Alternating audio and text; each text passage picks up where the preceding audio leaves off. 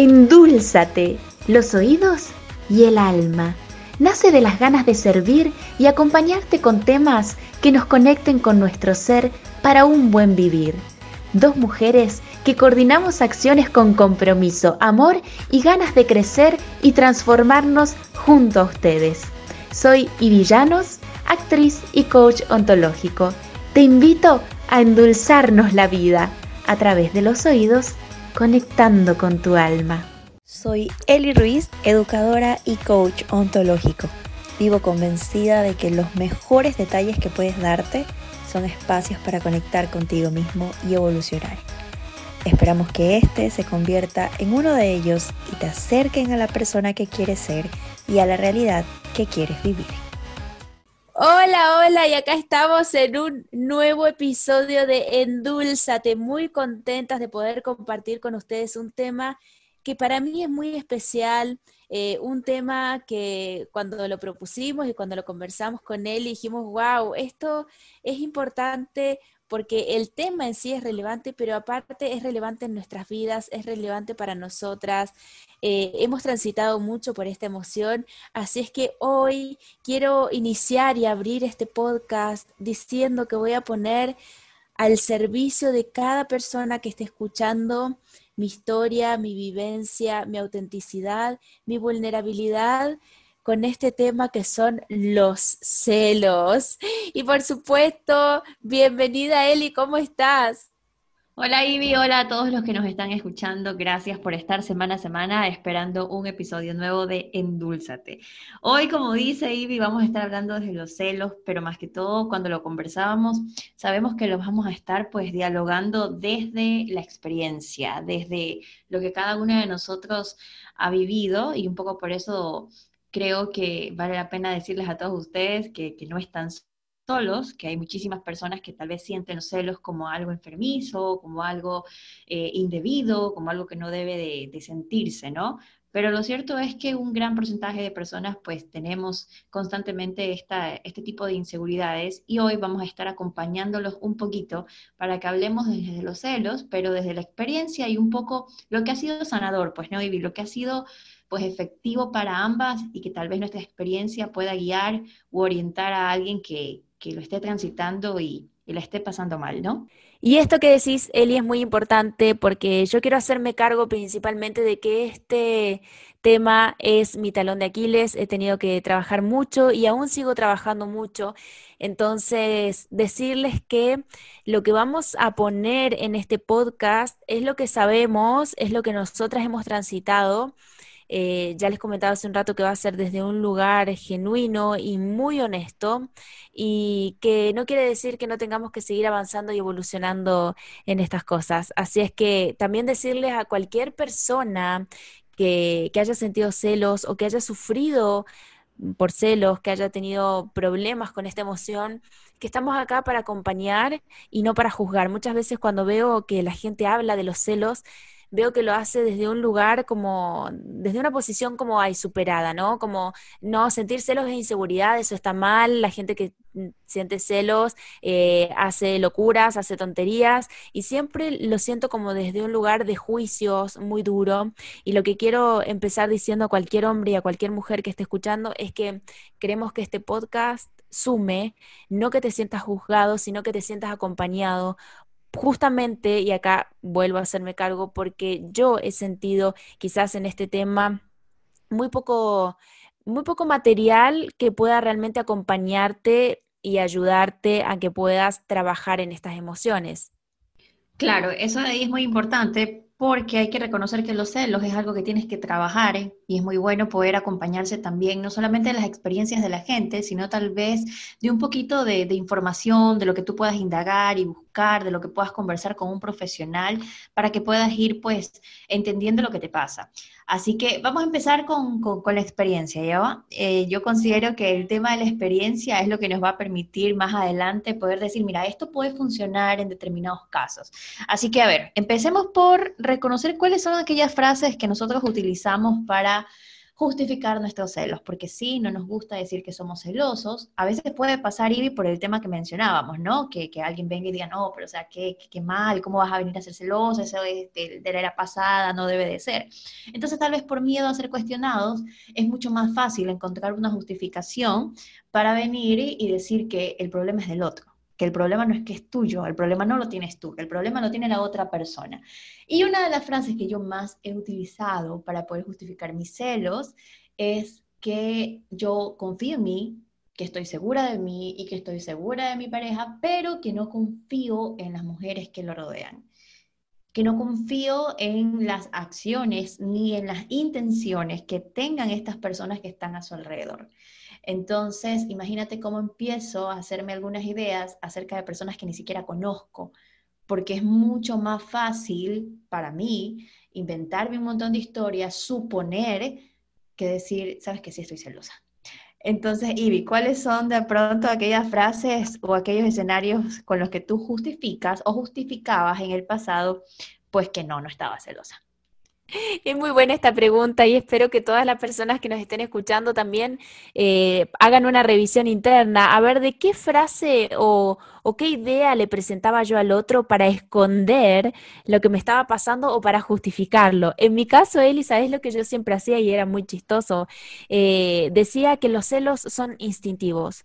Entonces, cuando, cuando una pareja me decía, pero es que estás siendo muy celosa y no tiene sentido que te pongas así, entonces yo decía, te voy a decir una cosa, los celos son instintivos y eh, para demostrarte te voy a comentar que tengo dos perras adoptadas, rescatadas de la casa eh, más o menos tienen seis meses de diferencia en cuanto a la adopción y la más chiquita se llama Venus y la más grande se llama Hera.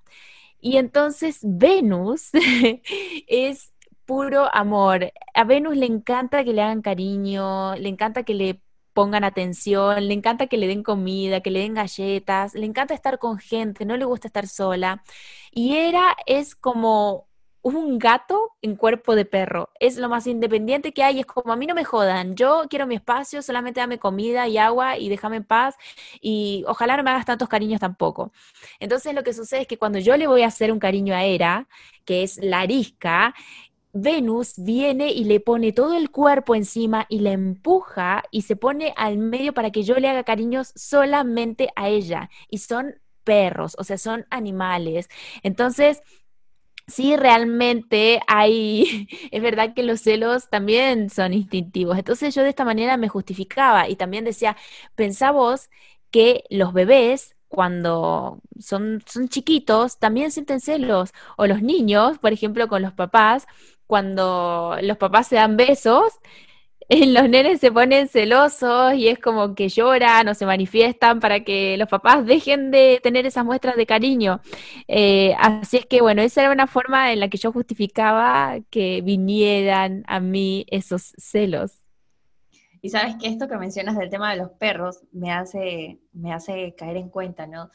Es cierto, ¿no? Que, que, que es instintivo pero ahí es donde empieza muchísima gente a tomarse de ese punto para cuestionar y para criticar y no para entender o practicar un poco de empatía lo que te está pasando. Porque quizás cuántas veces o cuántas personas que en estos momentos consideren que todavía el tema de los celos es algo que está mal, eh, que, que, no, que, no, que no debe de ser, dirán, ah, pero son los animales, animales no piensan, tú sí piensas y por lo tanto deberías racionalizar. Te das cuenta cómo siempre la gente tiende a hablar desde el juicio y no desde la empatía, que eso es algo que que es muy importante para poder pues también ser tolerante con lo que al otro le está pasando. Ahora, yo lo comprendo muy bien porque lo he vivido y creo que en algún momento también he hecho alusión a lo que decías con respecto a los niños, pero si a los niños le pasa, ¿por qué no me va a pasar a mí?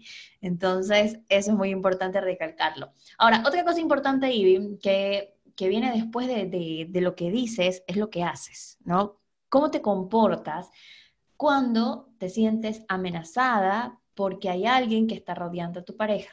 ¿Qué es lo que sueles hacer? Te voy a contar un poco lo que hacía yo y luego me cuentas lo que, lo que hacías tú, ¿no? O lo que haces, no lo sé. Bueno, yo tengo que reconocer que esto es algo que yo todavía hago en el presente. Por eso es que, que no, no hablo de, de lo vacía.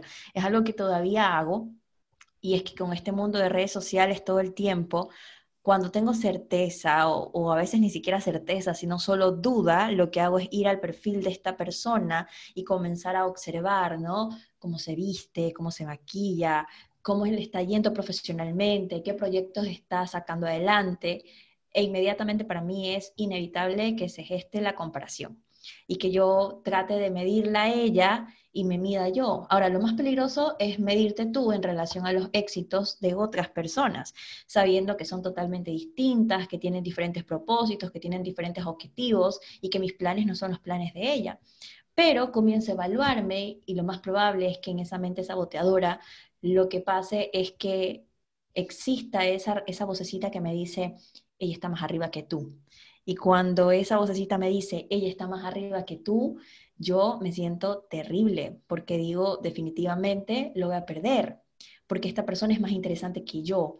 Entonces, bueno, ya hemos hablado en otros podcasts y ya mismo vamos a hablar también de este tema de la comparación, un poco qué es lo que trae. Pero primero, a tú, ¿qué tipo de comportamientos o acciones ejecutas cuando te has sentido, pues, amenazada o has sentido celos?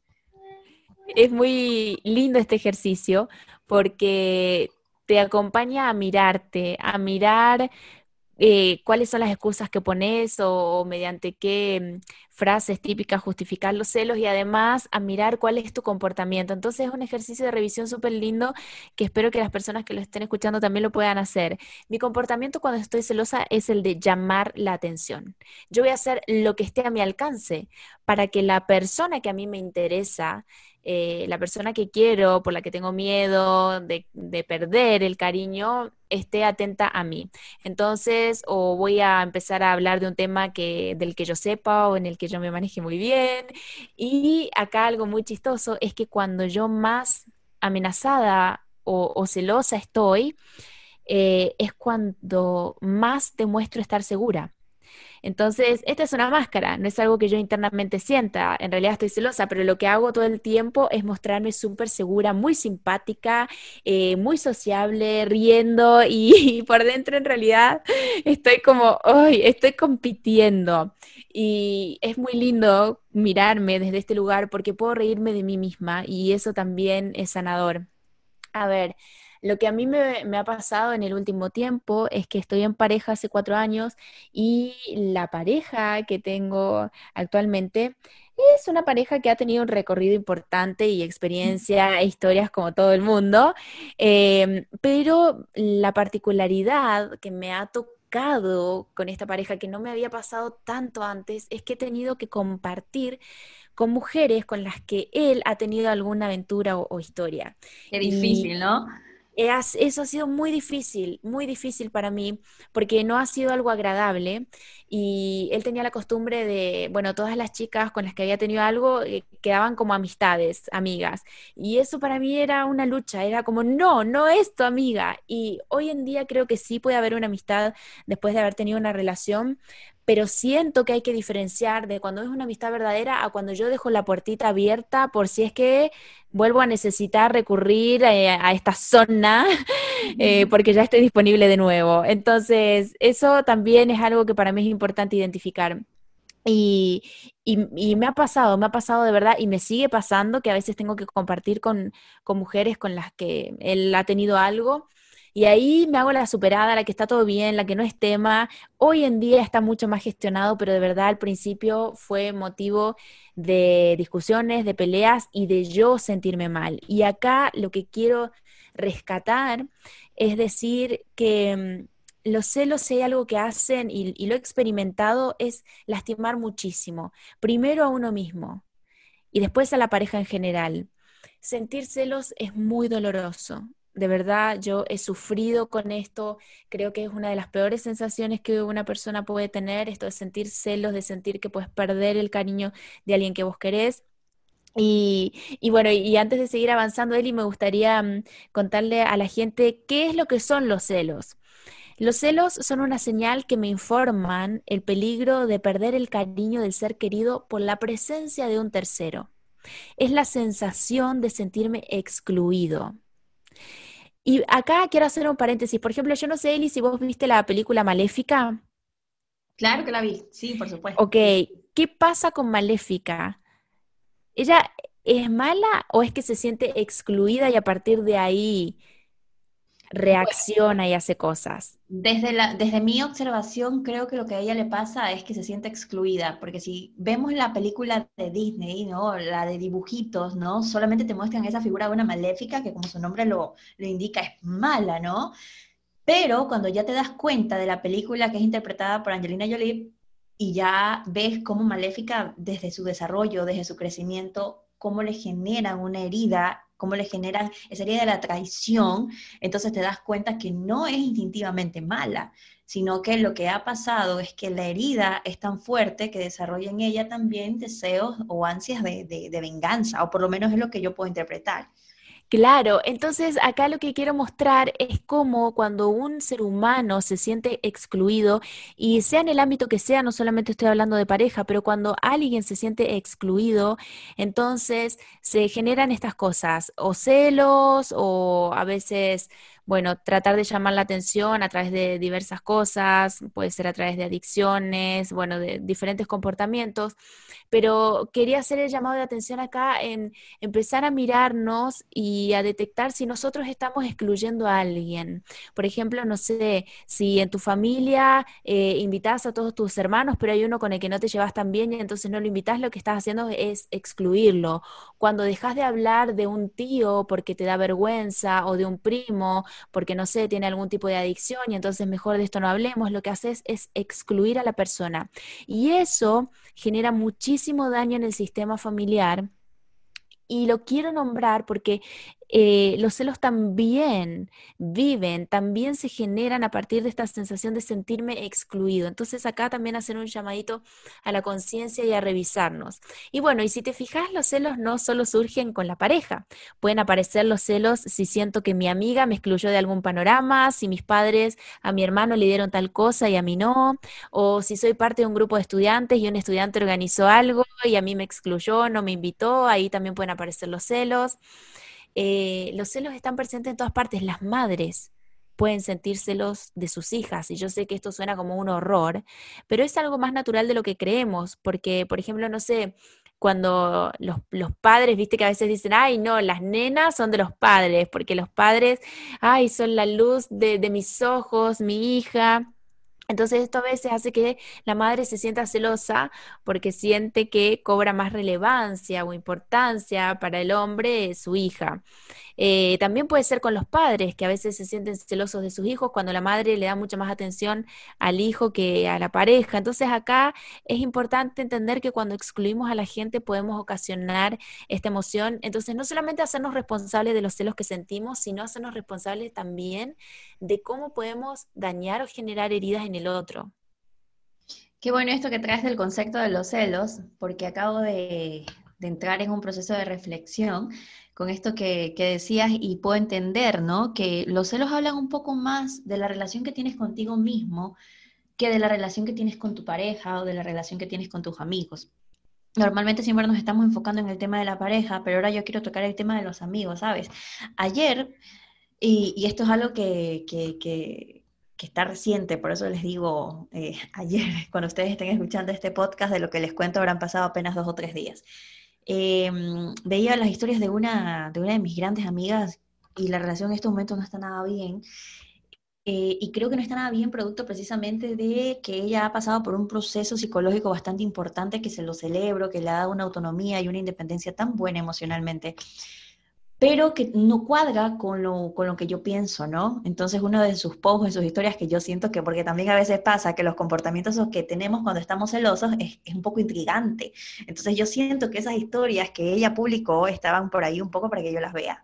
Y entonces ella manifestaba que si tú no le deseas feliz cumpleaños a tu amiga, eh, no, no, no, pasa nada, o sea, no, no afecta en nada. Que si hay un amigo que se enoja porque tú no le deseas feliz cumpleaños, es porque es tu utensilio emocional. Entonces, fíjate por allí, eh, ya ese tipo de, concepciones para mí no es real, porque siento que tu mejor amigo realmente debe acompañarte a transitar aquellos momentos más importantes de tu vida, pero eso es un juicio mío. Pero se dan cuenta que es un juicio mío que sale porque como empezamos a hablar de este, de este podcast, cuando empezamos con Ivy les decíamos, pues bueno, a mí a nosotros nos pasa que todavía estamos transitando la resolución de este tema de los celos. Entonces yo, siendo una persona celosa, una celosa en recuperación, como diría yo, eh, a mí no me queda esa, esa concepción de, no, sea, si no te deseo feliz cumpleaños, no pasa nada. Y es porque siento que me estás excluyendo, que es un poco de lo que tú estás hablando en este momento. Me estás excluyendo porque de pronto con otro amigo, si recuerdas su fecha, se lo deseas y a mí no. Y entonces empieza el tema de la valoración. Por eso es que decía que los celos hablan más de la relación que tienes contigo mismo. Y no aquella relación que tienes con los demás. Entonces, dejar de lado aquel mito de que los celos reflejan amor, porque definitivamente los celos no reflejan que te quiero más. Los celos reflejan, al igual que en el tema de la envidia, los celos reflejan ese, inconveniente que tenemos con respecto al amor propio, respecto al reconocimiento individual que podemos tener. Nos hacen darnos cuenta también que la competencia que tienes no es el otro amigo o la otra amiga de tu amigo o de tu amiga, ni tampoco aquellas personas que están alrededor de tu pareja. Cuando tú decías esto de que, de que tu pareja ha tenido un recorrido importante, Ivy, y, qué difícil que ha sido poder tolerar de pronto que otras personas eh, que son sus ex, pues sigan siendo sus amigos, ¿no? Pero te das cuenta que la otra persona no es verdaderamente tu rival, sino que tu rival es precisamente esa persona que tú quieres llegar a ser. Y es lo que decíamos un poco cuando yo te comentaba la experiencia de observar a la otra persona que está ahí, ¿no? En tu contexto. Y, comienzas a ver cómo se viste y, qué es lo que hace. Y, entonces en función de eso comienzas a darte una forma en la cabeza, a darte una figura que es eso lo que tú quieres llegar a ser. Así que de manera eh, mm, clara y un poco más, más, más concreta, quisiera decirles también entonces que los celos son esa respuesta emocional al miedo que tienes, al miedo de no ser suficiente o al miedo de que no te quieran igual como tú quieres a la otra persona. Y acá, Eli, me gustaría agregar algo eh, que tiene que ver con la reciprocidad, ¿no? Esto que estabas poniendo mm, como ejemplo con tu amiga. Em, a ver, las relaciones para que funcionen tienen que tener un equilibrio entre el dar y el tomar.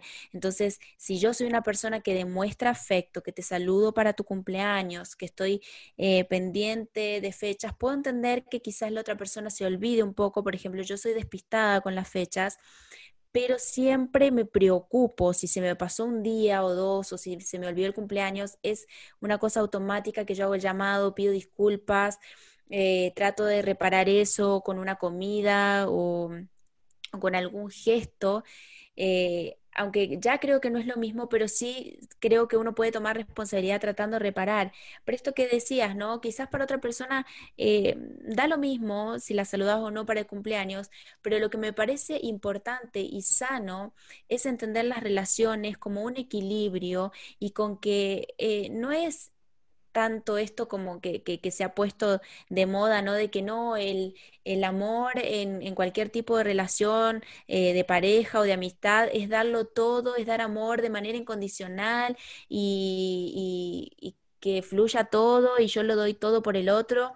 No, la verdad que lo sano es, sobre todo desde la mirada sistémica, yo doy todo mi amor, pero también quiero recibir el amor, quiero el equilibrio, sí, quiero la reciprocidad. Entonces, quería hacer este alcance respecto al ejemplo que traías porque me parece que está bueno también para, para verlo. Y sabes que me gustaría acotar esa parte de ahí del tema de, de la reciprocidad, que es tan importante esto que dices del asunto del equilibrio, porque cuando siento, y ahí es donde nacen los celos precisamente, yo sé que el comportamiento y la actitud es de cada uno, pero cuando tú no estás recibiendo lo mismo, te das cuenta que estás queriendo al otro más de lo que él te quiere a ti. Y entonces ahí se empieza a gestar este tema de los celos, que claro, por supuesto, tú te tienes que hacer cargo, pero también el otro está pues poniendo su semillita para que eso crezca. Y es un poco lo que leía también de juntarte con gente que realmente te ofrezca aquello que tú mereces o aquello que tú deseas. Mientras más cercana sea una persona, más te contagias. Así que eso hay que tenerlo muy, muy pendiente y lo traigo a colación y lo puedo ver ahora que tú hablas de este tema del equilibrio. Sí, los celos finalmente son el dolor y el temor de perder el amor de alguien que querés. Eh, los celos son una emoción universal, esto también lo quiero decir. No es que hay locas celosas y locos celópatas y gente que no siente nada de celos. Todos en algún momento hemos sentido celos en mayor o menor medida. Sí, es verdad que están los celos patológicos, eh, que obviamente nosotros no lo vamos a tratar acá porque para eso están los especialistas, psicólogos, psiquiatras. Em, y creo que para identificar eso también está bueno ver cómo reaccionamos. O sea, yo creo que lo que hay que medir es si por algo pequeño o chiquito sobre reacciono, es algo que tengo que revisar. Una cosa es que te den celos que tu pareja esté con otra persona, que se esté besando, que esté teniendo intimidad con otra persona. Y otra cosa es que te dé celos que salude de manera amable a una chica, por ejemplo. Entonces hablo de manera amable, que salude de manera amable y no coqueta, ¿ok? Porque son dos cosas distintas. Y si te da celos, incluso que tu pareja salude de manera amable a una chica, ahí el segundo punto a revisar es cómo reacciono frente a eso. O sea, una cosa es que le tiro algo por la cabeza porque saludó de manera amable a alguien y otra es que abro una conversación con mi pareja y le diga, ¿sabes qué? Sentí celos mm, por cómo saludaste a esa chica, te vi como, no sé, demasiado amable, te pasó algo y poder conversar con respeto. Así que creo que eso también es algo que uno tiene que empezar a, revisar. Y estabas mencionando algo re importante, Eli, sobre que los celos tienen que ver más con la relación que tiene uno con uno mismo. Y yendo exclusivamente a la pareja, ya sabemos que tiene que ver con el miedo a perder el amor de quien quiero. Eh, y acá los celos nos muestran algo súper importante. A veces creemos que los celos se dan solo porque la otra persona es más guapa. Y entonces me siento inferior y ya está porque la otra persona es más linda. Eh, pero sucede que uno siente celos normalmente por las áreas en las que se siente más inseguro. Entonces, si yo en mi vida me siento inseguro físicamente, me voy a poner celosa cuando veo a otra persona que considero que tiene buen físico. Si yo me siento inseguro en el área intelectual, puedo sentir como una amenaza a una mujer que considero muy inteligente y culta. Si yo me siento insegura en cuanto a mi saber de música y veo a otra persona eh, que tiene muchísimos conocimientos sobre música y a mi pareja le encanta la música, puede que sienta celos por eso. Entonces, eh, lo que sucede es que siento que esa otra persona le va a brindar algo mucho mejor a mi pareja todo eso increíble que yo quiero tener y siento que no tengo, ¿verdad? Entonces, en realidad compito con quien yo quiero ser y no con otra persona en realidad. Y esto está súper bueno verlo. Totalmente. Y esto también hace referencia al tema de la autoestima, ¿no? Porque mencionabas un poco de cuáles son aquellas partes de mi vida que yo eh, siento como que poco realizadas o de las cuales me siento insegura. Está bueno poder explorar cuáles son los dominios de tu vida, por ejemplo, yo me siento muy amenazada cuando veo no una mujer más guapa, a mí no me pasa eso. Y no porque yo eh, tenga de pronto un, problema con, con, el tema del ego. No, o sea, porque para mí el tema de la presencia física es importante, pero no tanto como el plano profesional. Eso me ha permitido detectar que para mí uno de los dominios más relevantes en mi vida, por no decir que mi vida gira en torno a eso, es que yo me siento amenazada cuando hay una mujer que, está en un nivel igual o superior profesionalmente al mío. Ay, no sabes cómo la paso ahí cuando, cuando tengo cerca una mujer que, que, de repente ha logrado ya lo que yo quiero lograr. Y eso es un poco lo que tú decías en este momento con respecto a, aquellas áreas que domine esa persona y que tal vez tú no. Así que eh, es una recomendación importante poder evaluar y poder trabajar el tema de tu autoestima. Porque también es cierto que una persona con una autoestima equilibrada no se compara no cae en ese juego de estarse evaluando en relación a los éxitos, a los logros, a los retos que la otra persona ya ha podido conquistar.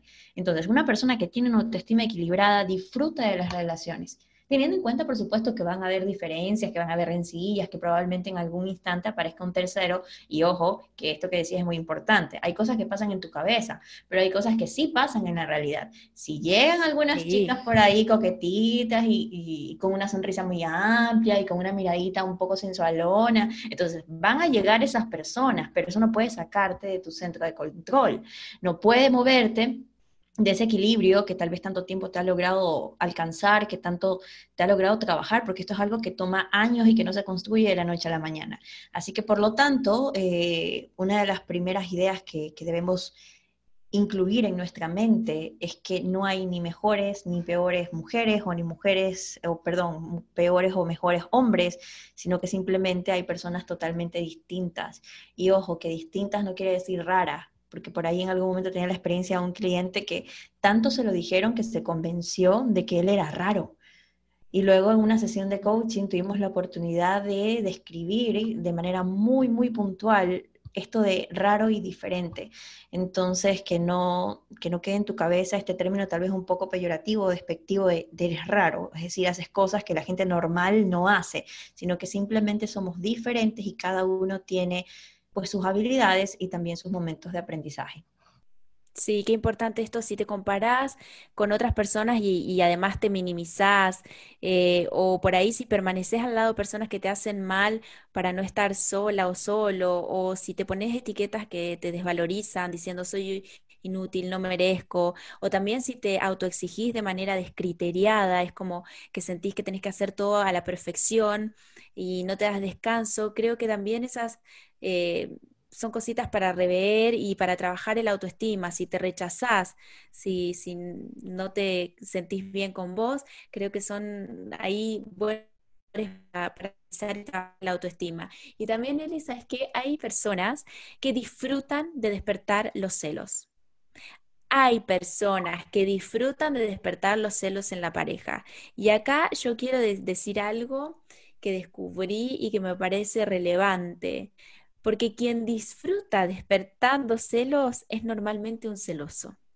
Porque así, porque el celoso así siente que, es tenido en cuenta, que así el otro me mira, si la otra persona me cela es porque le importo, porque es su forma de operar. Entonces también acá tener las antenitas bien preparadas para cuando vemos personas que intencionalmente nos quieren poner celosas o celosos. Y que en realidad lo que buscan es llamar tu atención, ¿no? Porque lo que quieren es que... Claro. Mírame, soy interesante, hay otra persona que se fija en mi cuidado y vas a perder semejante bombón. Algo que normalmente puede pasar y que la gente a veces no es consciente y, y, dependiendo qué tan seguro te sientas de ti mismo, puedes caer en el juego de, de creer que eso está realmente pasando. Porque yo me atrevería a decir que aquella persona que provoca los celos realmente es una escena que se crea solo con tal de llamar la atención de otra persona. Entonces, acá es importante reconocer que las relaciones tienen un ciclo y que si yo estoy eh, empatada con, con, una persona que, que constantemente trata de sacarme de mi centro, crearme escenarios de inseguridad, ¿de qué amor genuino y de qué amor real podríamos estar hablando, de qué buen amor, como hemos tocado en otros podcasts, podríamos estar hablando con una persona que me quiere intranquila, que me quiere ansiosa, que me quiere preocupada, que quiere que todo el tiempo tal vez salga de lo que estoy haciendo para mí, para poner toda mi atención en él o, poner toda mi atención en ella. Así que es muy importante poder cuestionarte eh, el por qué esta persona trata de generar eh, o llamar tu atención. También es posible que trate de hacerlo porque estás poniendo más tu foco en tu trabajo, porque estés poniendo más tu foco en la familia, porque estés tal vez poniendo más tu foco en las amigas. A mí me pasó un momento, yo creo que todos hemos tenido tal vez esos instantes que estamos en pareja, pero queremos compartir más con las amigas y entonces la otra persona toma o adopta un comportamiento como el que tú traes a colación. Y entonces sí también es un llamado de atención de que tal vez eres tú la persona que tiene que pues modificar un poquito la rutina, el comportamiento, los días, porque si esa persona es tu pareja es porque la has elegido y por lo tanto merece también un tiempo valioso. Sí, y sabes que creo que hay un factor, Eli, que siento que como mujeres nos predispone muchísimo, porque si bien está cambiando el paradigma, nos han educado para ser quienes estamos atentas a los deseos de los demás y a tener que satisfacerlos, ¿no? Esto de, de tener que satisfacer a los hombres para que permanezcan al lado de una, de que estén contentos sexualmente para que no se vayan con otra, eh, de que hay, hay que dejarlo pasar a esto, mejor no digas nada porque calladita te ves más bonita y la otra vez en un asado, eh, yo escuchaba y fue muy chistoso porque vino una pareja amiga a casa y yo escuchaba este comentario y le seguía la corriente porque me pareció muy interesante lo que estaba diciendo. Y, esta, y esta amiga decía, bueno, yo aprendí que mejor no pregunto ni digo nada, porque así si yo no pregunto, no sé, y si no sé, no me enojo, y si no me enojo, no peleamos. Entonces es como esto de yo directamente anulo mis ganas de preguntar, anulo mi curiosidad eh, para que no tengamos problemas. Eh, otra de las cosas que creo que se da mucho es esto de, ay, mira, sabes que los hombres son así, son cavernícolas, no piensan con la cabeza, así que bueno, eh, son de mirar, son de querer estar con muchas mujeres, son infieles, así que prácticamente que te la tenés que aguantar porque los hombres son así, van a ser así toda la vida. y también a colación mm, se me gatilla esto, ¿no? De que, de que las mujeres, para ser buenas mujeres, tenemos que ser mujeres calmadas, sumisas, eh, amorosas, suavecitas, que no dicen, que sonríen, que si hay algo que te molesta en un momento donde hay otra, otra gente, ay no, mejor aquí no voy a hablar porque puedo ser, quedar como una grosera por decir lo que pienso. Entonces, ay no, mejor no digo nada, no vaya a ser cosa de que él se enoje. No, yo no quiero que mi pareja se enoje. Entonces, mejor no, no le digo ciertas cosas. Eh, y esto es algo que honestamente me empelota y que observo que pasa muchísimo. Em, y, que es algo con lo que yo trato de romper. Y con esto no digo que vas a ir por la vida diciendo lo que tenés ganas sin tener filtro o sin cuidar a tu pareja pero lo que digo es, dejemos de hacernos cargo de las necesidades del otro, posponiendo las nuestras. O sea, empecemos nosotras a darle relevancia a nuestras necesidades. Es que, ay, no, es que él está estresado, es que necesita espacio. Bueno, yo también lo necesito y también me estresan ciertas cosas. Entonces tengo todo el, derecho y la facultad de manifestarlas, ¿no? Esto de que, de que quiero desterrar esto de que una buena mujer es una mujer calladita, suavecita, amorosita. No, una buena mujer es quien vos quieras ser, siempre que te sientas plena y que mantengas el respeto por el otro. Yo creo, Ivy, que después tenemos que hacer un podcast en donde hablemos de la energía femenina y la energía masculina, que es un poco lo que yo pienso ahora que te escucho, porque en efecto una mujer eh, correcta, por, sí, por así definirla, porque la verdad que el término correcto es muy subjetivo, lo que es correcto para mí es probable que no lo sea para ti, es, como, como, como bastante denigrante poder pensar que una mujer mientras más callada, mientras más sumisa, mientras más obediente al esposo, entonces más correcta es. Y es que cuando yo te escucho hablar de, de, complacerlo sexualmente, de tener toda la casa linda, de estar pendiente de sus necesidades, yo me agobio y me canso. Es como que si me pasara por encima, eh, no sé, un, entrenador personal que me puso a hacer una rutina de, de, dos horas de ejercicio. O sea, así de extenuada quedo tan solo de pensar en atender todas las necesidades que pueda tener tu pareja cuando tú tienes las propias, cuando tú tienes las tuyas, cuando eres un ser individual que trae consigo un montón de necesidades que tienes que saciar, para también tener que hacerte cargo de las que trae la otra persona. Entonces, empecemos por ahí y a, sacar esta idea. Ahora, con esto que contabas con respecto a la experiencia de la pareja del asado, ¿no?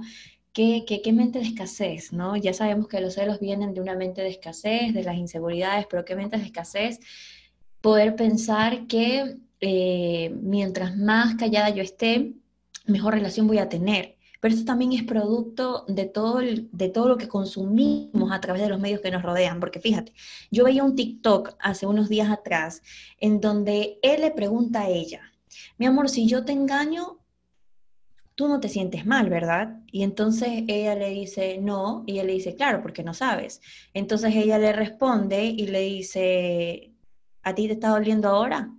Entonces le está dando a entender, no. Ella también lo hizo. Ella también lo está engañando. Entonces imagínate, todo esto viene de un producto de, consumir. Y ojo, que yo no estoy diciendo, porque este tema no es la infidelidad, eso ya lo hablamos en otro podcast, los invitamos a que ustedes vayan y los escuchen. No estamos tildando la infidelidad ni como buena ni como mala, simplemente la estamos trayendo a colación de que es, ese sentido de, de, me haces, te hago, me dañas, te daño y me haces bien, entonces te hago bien. Entonces me das atención, te correspondo. Pero, pero es como un sentido de reciprocidad de, estar midiendo a cada instante lo que el otro te da. Y en relación a eso, venir y devolver. Cuando en realidad lo que tú quieras dar debe nacer exclusivamente de lo que tú quieres proporcionar. Entonces, bueno, para cerrar con... Porque nunca, nunca vas a poder dar lo que no tenés. Correcto. Y para cerrar esto, esto que decías de, del tema de estar atendiendo todo el tiempo, ay Dios mío, que eso sí que me ha quedado algo por dentro, eh, de estar atendiendo todo el tiempo a sus necesidades, puede pasar, y que no es que lo estoy justificando, pero puede pasar porque el ser humano por naturaleza se apropia de todo su contexto, de todo lo que lo rodea. Entonces el hombre está esperando, o también las mujeres, ¿ah? porque no creo que sea únicamente de hombres. También puede haber alguna mujer posesiva, un poco controladora, que esté esperando que el otro, pues, sea de su, de su propiedad, que sea prácticamente su patrimonio. Entonces nos quedamos con alguien porque esa persona nos gusta, porque esa persona nos hace bien, porque disfrutamos pasar tiempo con él o con ella, porque nos apetece, porque estamos en nuestra zona de confort. Pero cuando queremos llegar a tener posesión sobre alguien, definitivamente hay que evaluar si de verdad todavía estás en esa relación o hace rato que ya te fuiste. Sí, súper de acuerdo, Eli. Creo que hay que también empezar a revisar esto de quiero estar con la otra persona eh, y estoy con la otra persona porque realmente quiero construir algo o estoy con la otra persona porque la necesito. Y si estás con la otra persona porque la necesitas, todo bien, no te vamos a juzgar por eso, pero sí está bueno que lo identifiques, porque a veces el juntarnos con otro por necesidad hace que en algún momento lo sintamos como una propiedad. Y la verdad es que ya lo mencionamos en nuestro podcast del buen amor, pero cuando estás con otra persona siempre hay riesgos. El riesgo de que se termine, de que te engañe, de que se vaya, de que deje de quererte, de que se muera de que pasen mil cosas. O sea, los riesgos están cada vez que decidimos y elegimos estar en pareja. Así es que, Eli, ¿te parece si vamos a nuestro primer corte? Por supuesto, claro que sí. Ok, vamos a nuestro primer corte y ya volvemos.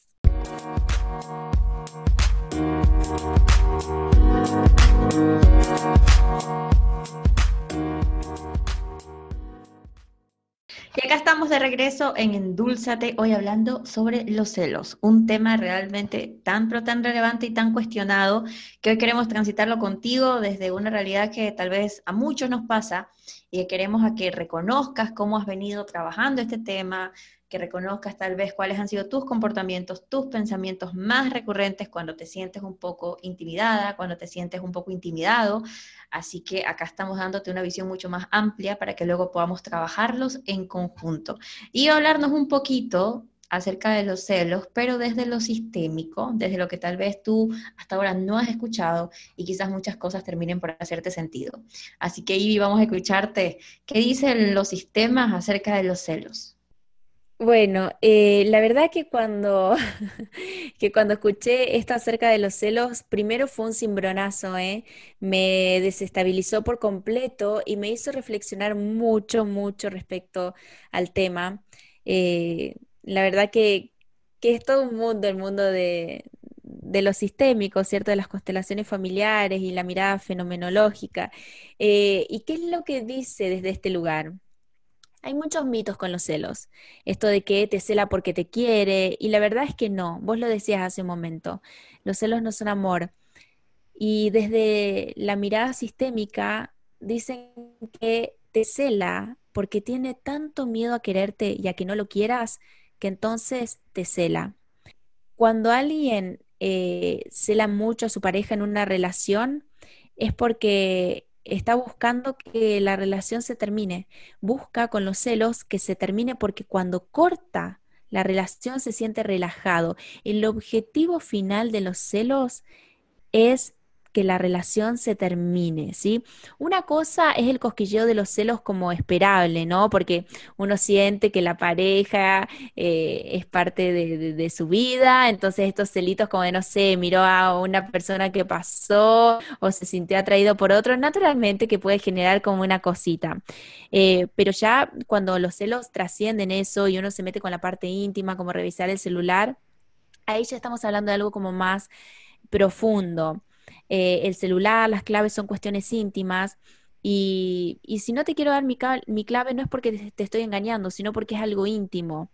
Eh, si estás en el baño, estás en un momento íntimo, entonces no es que yo voy a, te voy a amar más y por eso me voy a meter al baño, no, y con la clave pasa un poco eso. Eh, entonces, cuando uno empieza a celar y el otro no puede tener contacto con ninguna mujer ni hablar de sus parejas a nadie, lo que le estoy diciendo a mi pareja es necesito terminar la relación. No puedo con esta relación porque es muy pesada para mí. Y entonces provoco situaciones de celos para terminar la pareja. Y acá lo que hay que sanar y por eso para mí fue tan maravilloso, porque yo de verdad, eh, ante una alerta, cuando veía comportamientos raros, cuando veía llamadas o mensajes, eh, sí, me metía al teléfono y lo revisaba no me siento orgullosa de eso. Y verlo desde este lugar ha sido muy, muy sanador, porque acá lo que uno tiene que sanar es cómo fue vivido el amor para atrás. En, tu historial de vida, cómo viviste el amor. Y sabes que desde la mirada sistémica, acá hay que trabajar mucho en tomar a la mamá como es. Esto es para hombres y mujeres, ¿sí? Poder tomar a tu mamá como es, sin juzgarla, porque el primer amor que tenemos en nuestra vida es con nuestros padres principalmente con nuestra madre. Entonces, poder tomar a tu mamá tal como es, sin juzgarla, poder decir gracias por la vida. A lo mejor nos han tocado mm, padres en algunos casos eh, que mm, no han hecho eh, lo que esperábamos o no han sido como, como nosotros hubiésemos querido. Y, y eso es algo que es importante sanar y decir, ¿sabes qué? No se comportaron como yo quería, pero fueron como fueron y lo acepto y digo que sí a todo lo que pasó en mi vida, digo que sí a todo tal y como fue y me dejo de pelear y me dejo en paz y tomo a mi madre porque me dio lo más importante que fue la vida. Entonces, eso es muy, muy importante tenerlo en cuenta con respecto a los celos. Creo que esta mirada acá suma muchísimo. No sé qué te resuena a vos o qué te parece, Eli. Y, y de paso, ya que estoy como hablando de los sistemas, si mi mamá llega a escuchar este podcast, porque muchas veces lo escucha cuando sale a caminar, decirle que la honro, que la respeto, que la admiro, que la amo y que le digo un gracias por la vida desde lo más profundo de mi corazón. Ay, me resuenan muchas cosas, entre esas que no sé si a ti te pasa o de repente a las personas que nos están escuchando. El tema de los sistemas no es algo que yo maneje a profundidad, de hecho, bueno, Ivy y yo esperamos tomar una formación en conjunto del tema de las constelaciones familiares, que ojalá pueda ser así posible, sería un regalo hermoso de Dios y del universo. Eh, pero a mí me resuena mucho sin tener las profundidades de las que tú conoces y hablas, porque cuando hay temporadas, ¿no? Hay temporadas en las que tienes más contacto con los padres, en que te la estás llevando mejor, y no sé si te pasa, pero tienes una paz interior mucho más grande cuando tú estás en esa buena relación con ellos. También hay temporadas, o por lo menos a mí, a mí particularmente es mi experiencia, en algún momento me he peleado con mi mamá, me he peleado con mi papá y hemos pasado hasta tres meses. Ese ha sido el tope. Yo no me he pasado de ahí. He estado distanciada de ellos hasta tres meses y en esos tres meses, mira, hay estrés, hay frustración, los proyectos no se concretan, las cosas no fluyen bien, pero cuando ellos son parte del día a día y estoy pendiente, de verdad que yo me siento más tranquila. Y, y, si yo me siento más tranquila, hay más fluidez para poder pensar, para poder crear, para poder emprender. Una de las cosas que ahorita me cuesta mucho es que, bueno, mi papá ya tiene 70 eh, y mi mamá 65. Entonces a ellos entender este tema del mundo digital es algo que les cuesta, porque ellos pues, por ahí manejan Facebook y WhatsApp pero poder comprender un poco más lo que nosotras hacemos a través de los podcasts o, de la Academia Digital que estamos por, por, sacar, que ya ustedes van a saber más dentro de un tiempo, eh, a veces quisiera contarles estos proyectos, pero siento que no me van a entender y siento que me van a juzgar.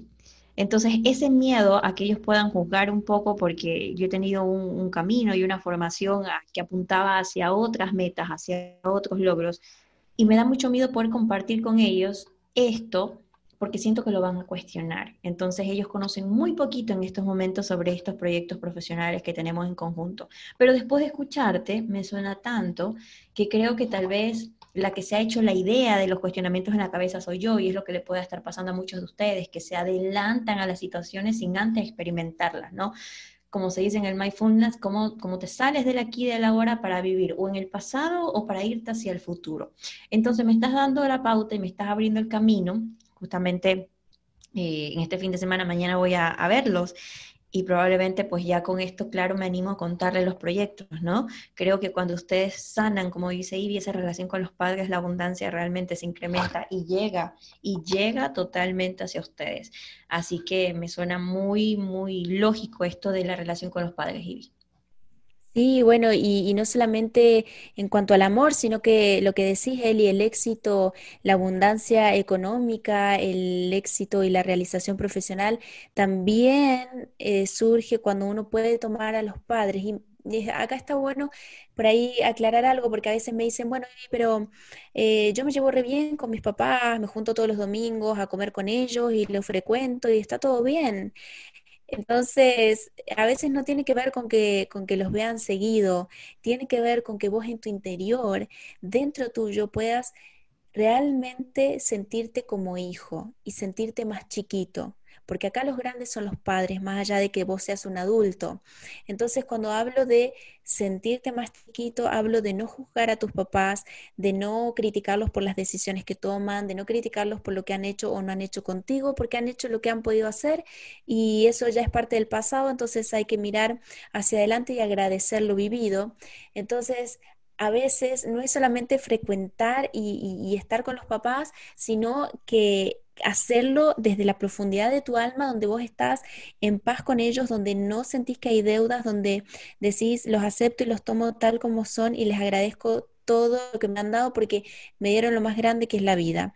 Eso es sanador y a veces cuesta hacerlo eh, porque hay situaciones que, pueden tener otras complejidades, pero si, si ya vos podés practicar el hecho de decir gracias por la vida, es un paso enorme. Eh, así que, creo que es... Lo que decía Ivy con respecto a, no, como dices tú, no es la frecuencia, sino un poco lo que te mencionaba, esa paz interior que sientes cuando estás de buena forma con tus padres. Y es muy cierto, no es que a fin de semana, sino cómo te sientes en la relación con ellos. Sí, sí, sí, sí, y me encantó lo que trajiste porque lo graficaste también, ¿no? Cuando las cosas no funcionan bien o cuando tengo pesadez, siento pesadez en, en todos los ámbitos de mi vida y creo que, que las personas que nos estén escuchando y puedan reflexionar con esto quizás les resuene. Y como les decimos siempre, lo que te haga sentido lo tomas y lo que no te haga sentido solamente lo dejas pasar. Nosotras acá lo ponemos al servicio y, y lo que importa es lo que resuene con vos y lo que te haga bien.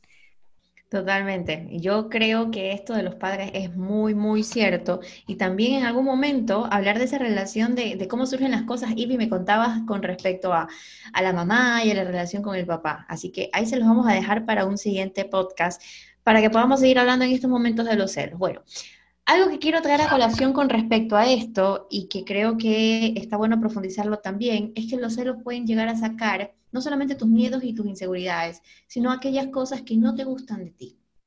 Aquellas cosas que tú quieres cambiar, que tú sabes que son un error, pero que a veces tal vez el ego te está jugando un papelito importante por ahí. Y leía por ahí en un libro que el ego es una emoción eh, como una especie de relacionista pública te pone en evidencia otras emociones que tú tienes. Y entre esas emociones podría ser ese miedo, porque precisamente sabes que te estás enfrentando a algo que no te gusta de ti. Entonces acá está bueno tener en claro que los miedos generan aprendizaje y el amor genera bienestar. En el caso de los celos, hay miedo y por lo tanto se puede generar un aprendizaje. Qué bueno que a través de todo lo que te estamos contando en este momento, tú puedas hacer una observación interna para darte cuenta qué es aquello que no te está gustando. Por ejemplo, yo recuerdo en el pasado haber tenido comportamientos muy agresivos, muy agresivos, de los que yo era consciente ¿ah? y que no me gustaban. Y, y, yo alguna vez tomé un casco, estaba muy fúrica, muy celosa, pero yo estaba consciente de todo lo que estaba haciendo. Y agarré el casco y mi intención era estrellárselo en la cabeza de mi pareja. Pero yo en ese momento dije, no importa, o sea, que se muera. Mira hasta dónde pueden llegar tus celos a generarte cosas de las que después te estás arrepintiendo. Cuando ya vuelves a tu centro, cuando ya te calmas, cuando estás tranquila, dices, Dios, ¿cómo puedo haber dicho eso? Y, y yo por lo menos siento una culpa que digo, ¿qué tal si mañana le pasa algo? Es hasta culpa mía, porque yo dije algo y el lenguaje genera, genera acciones, genera cosas. Entonces me di cuenta que era un comportamiento que yo no quería tener. Así que esto de los celos podría ayudarte a revelar entonces qué cosas quieres y necesitas cambiar. Me encanta, me encanta esto que, que traes, Eli. Eh, a veces revisar nuestros comportamientos también, esto que decía, si por algo chiquitito yo sobre reacciono, eh, rompo algo, grito o algo, hago alguna cosa que es desmedida, entonces ahí está bueno poner el ojo y revisar. Eh, yo creo que más de, una de las personas que nos está escuchando le puede haber pasado esto, eh, que a mí también me ha pasado de reaccionar de una manera no adecuada y no ecológica. y cuando hablo de ecológica es que lo que uno hace no solamente tiene que ser beneficioso para uno, sino para tu entorno, para tu gente, para las personas que te rodean, para tu contexto. Entonces, por ahí revisar qué comportamientos no han sido ecológicos, también es súper importante para decir, ok, en esto tengo que trabajar, en las emociones que siento, en los pensamientos que tengo y en las acciones que cometo. Exactamente. Esto de acá de, de, pensar en tu entorno es algo muy importante porque yo particularmente, a mí no me importaba quién esté alrededor, quién me ve, a mí no me importa. Yo me acuerdo que mi mamá me decía, pero cálmate, hija. Y yo, pero a mí no me importa, o sea, no importa realmente la gente que está a tu alrededor. Pero aquí viene algo muy importante.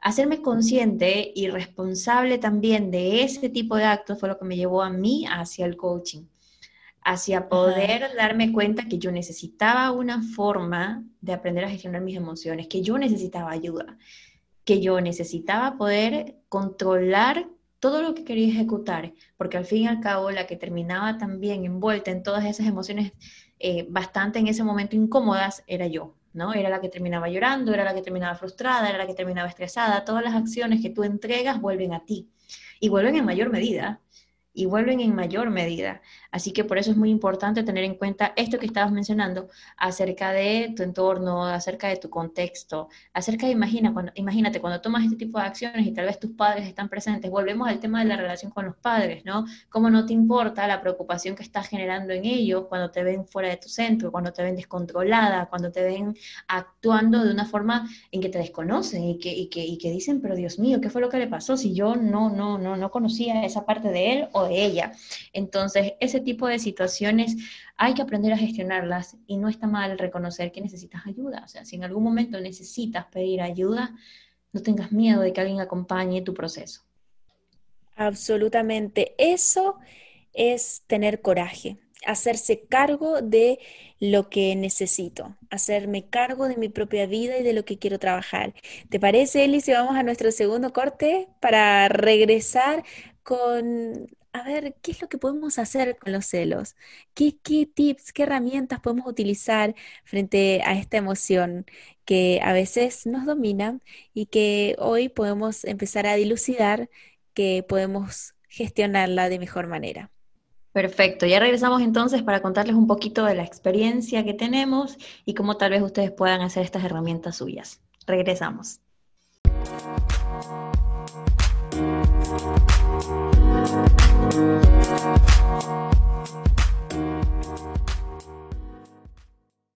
Y acá estamos de regreso en Endulzate, hoy hablando de los celos, y ya este es nuestro bloque final. Ya hemos explorado mucho un poco de cuáles son nuestros comportamientos recurrentes, nuestros pensamientos recurrentes también, cómo actuamos, de qué manera pues los celos nos reflejan aquellos miedos o aquellas cosas que queremos trabajar, para que ahora veamos entonces de qué forma podemos hacerlo. Así que con IBI vamos a estar entregándoles algunas herramientas de las que queremos que ustedes se hagan conscientes y que tengan muy en claro que estas herramientas ustedes pueden adaptarlas, que ustedes pueden hacerles ciertos cambios, ciertas mejoras, que se apeguen un poquito al contexto en el que ustedes viven esa relación, sea con una pareja, sea con los papás, sean con los amigos, etcétera, etcétera.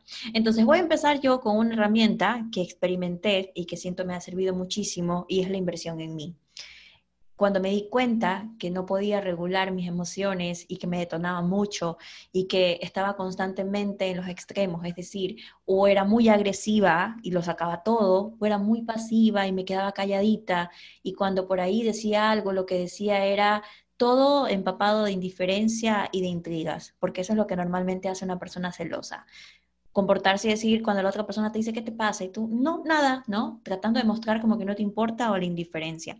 Cuando me hice consciente de que no podía sola, pues pedí acompañamiento y ahí es cuando llegué al mundo del coaching, ahí es cuando dije esta formación la tengo que tomar para mí y ahora tengo pues la maravillosa bendición de poder compartirlo con otras personas también.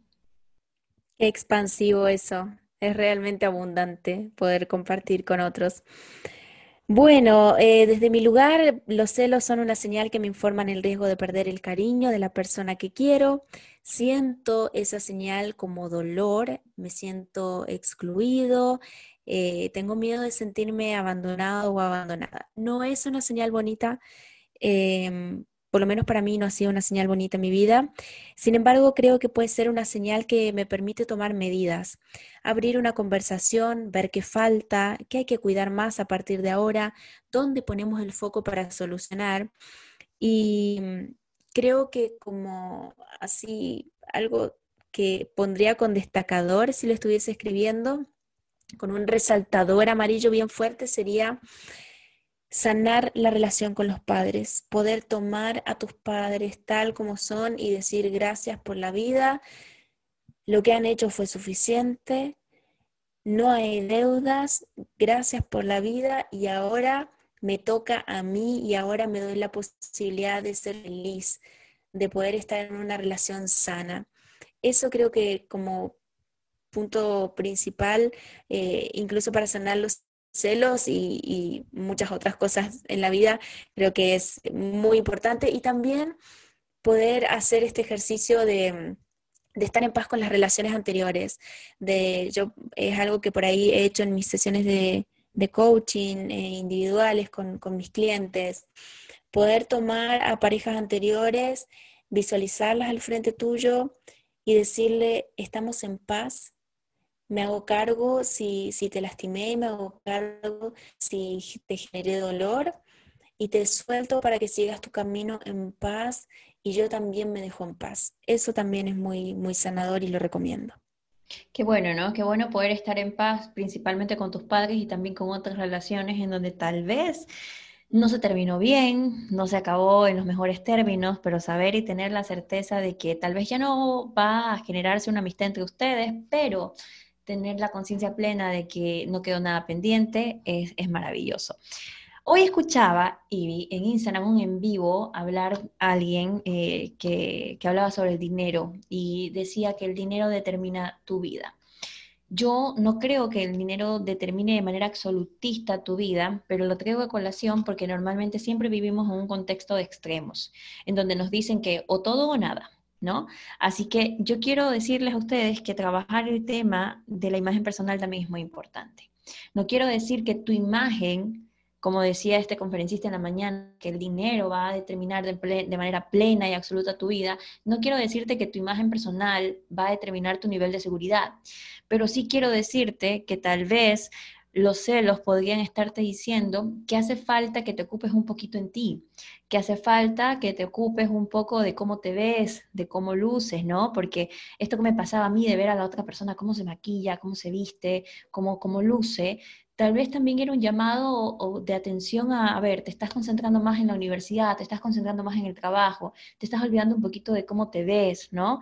De qué tan atractiva luces. Entonces, tal vez de ocuparte un poquito más de tu imagen personal, que si bien es cierto, no determina todo lo que vales, pero sí te regala un poquito de esa, de esa seguridad que termina pues conectándose con tu autoestima y con tu autoconcepto porque a partir del nivel de autoestima que tengas, pues también el autoconcepto que vas a ir definiendo para ti te va a empoderar.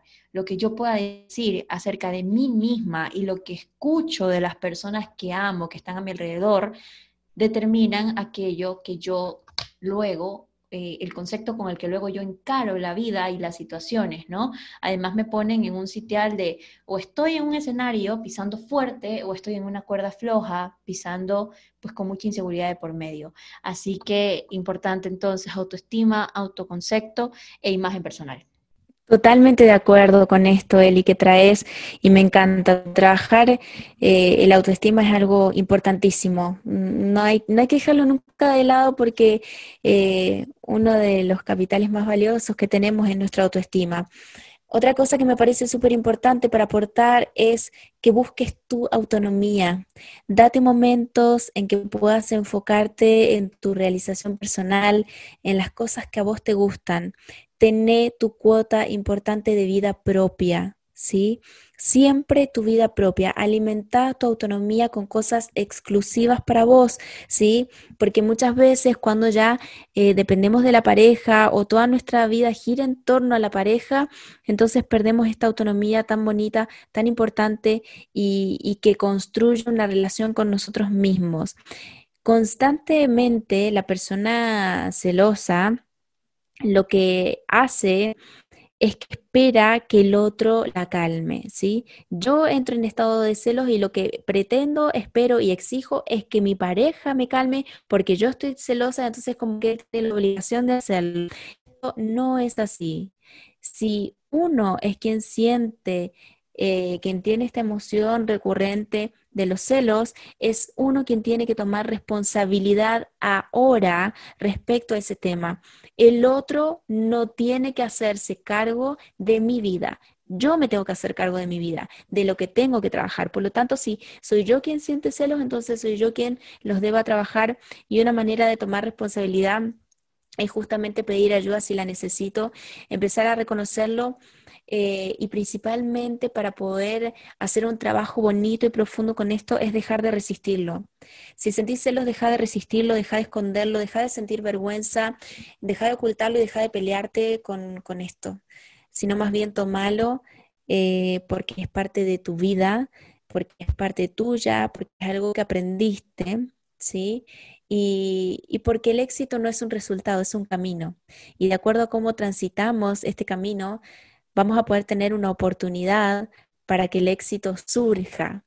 ¿Sí? Y para que esto ocurra, entonces nosotros podemos dejar de vivir el pasado como una carga, como algo pesado, empezar a sentir que todo lo que vivimos fue lo que teníamos que vivir para estar hasta acá y decir, ok, si necesito trabajar en esto que es mi talón de Aquiles o que es algo que no me gusta de mí, entonces hoy tomo cartas en el asunto. Qué importante esto que acabas de decir con respecto a que si soy yo la que siente esta emoción, soy yo la que tengo que hacerme cargo y no esperar que la otra persona me calme. Nuevamente, ahí entramos en, esta, en este tema de invertir en ti, que era un poco lo que les quería decir del control de la mente. Y que por cierto te puedes entrenar con nosotras, nos puedes encontrar en redes sociales, así que eh, está como arroba y villanos, a mí me encuentras como arroba coach Eli Ruiz y pronto las dos en una misma cuenta que ya les vamos a estar contando. Así que es importante que puedas trabajar tu mente. Y con ello poder controlarla también, porque acá yo les quiero hablar sobre las trampas cognitivas todo lo que eh, hace alusión al término cognitivo, pues se refiere al tema del conocimiento, al tema del aprendizaje. Y normalmente cuando estamos empapados de celos, lo que sucede con nuestra mente es que creemos tener dos habilidades grandiosas que ojalá y las tuviéramos, pero en realidad tenemos que ser conscientes de que no las tenemos. Una de esas habilidades o de esas trampas cognitivas que creemos nosotros tener es que somos capaces de leer la mente y creer que yo sé lo que está en la cabeza del otro. Yo sé lo que el otro está pensando, yo sé que él me quiere engañar, yo sé que él está enamorado de otra, yo sé que él está interesado en alguien más y cómo te empiezas a crear historias yo le decía ahí, o sea, si te toca hacer un guion, créeme que, vaya, que te haces un guion espectacular, digno de un Oscar. Y la otra trampa cognitiva es que crees tener la habilidad de adivinar el futuro. Que si tu pareja se está arreglando un poquito más es porque va a salir y se va a ver con tal persona. Que si tu pareja se está perfumando un poquito más es porque está interesado en alguien adicional a ti. Que si tu pareja se fue a comprar ropa es porque quiere que, que otra persona se fije en él o en ella, quiere llamar la atención te das cuenta cómo una mente que no se trabaja, como una mente que no se entrena, es capaz de vivir constantemente en este círculo, ¿no? Porque esto es algo así como un ciclo. Tu mente sigue trabajando y trabajando y trabajando en lo mismo. Y ojo que cuando estos pensamientos te agobian, no tienes cabeza para más. Está totalmente comprobado que las personas pasamos, cuando no entrenamos nuestra mente, pensando en lo mismo prácticamente el 80 o 90% del día pensamos lo mismo y lo mismo. O sea que si tú no entrenas tu mente, si tú no inviertes en ti, lo que va a pasar es que si tienes dudas de celos, tú vas a estar casi que 22 horas del día pensando en lo mismo.